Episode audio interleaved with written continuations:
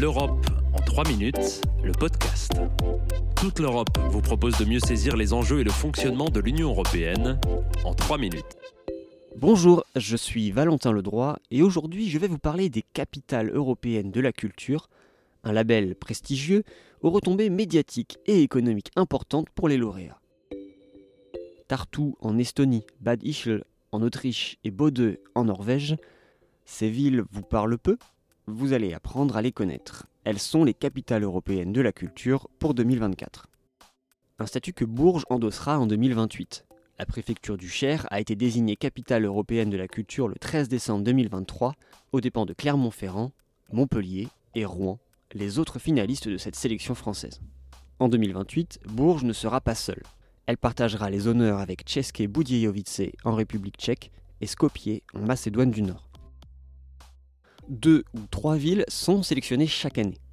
Et pas seulement parmi les 27 États membres de l'Union européenne, les villes des pays candidats à l'intégration ou membres de l'espace économique européen peuvent aussi bénéficier du label Capitale européenne de la culture.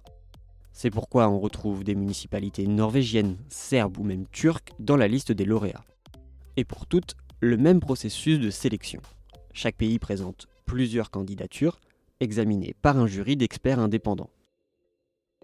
C'est en 1984 que l'initiative est lancée par deux ministres européens de la culture, Mélina Mercouri pour la Grèce et Jack Lang pour la France.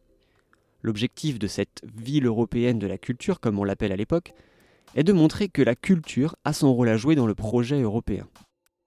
Une idée qui rejoint une citation faussement attribuée à Jean Monnet Si c'était à refaire, je commencerais par la culture.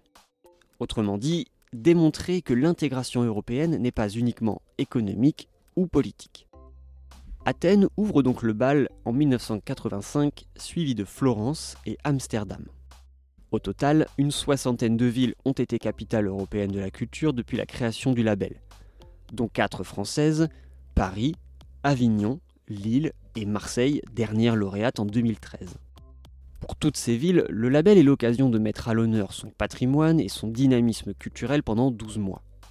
Expositions, festivals, concerts, c'est toute une programmation à dimension européenne qui est mise en œuvre et qui bénéficie d'une importante couverture médiatique. L'intérêt est également financier. Les villes auréolées du label perçoivent des fonds européens au titre du programme Europe Créative. Surtout, elles profitent de retombées économiques importantes. En 2013, Marseille a vu 11 millions de touristes arpenter ses rues, soit 2 millions de plus que l'année précédente.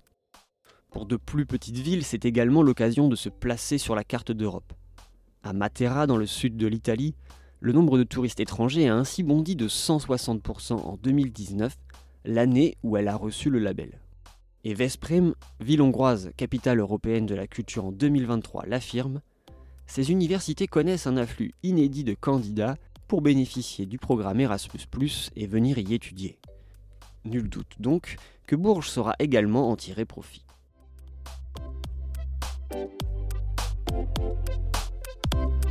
Retrouvez l'Europe en 3 minutes le podcast sur www.touteleurope.eu et sur votre plateforme d'écoute préférée.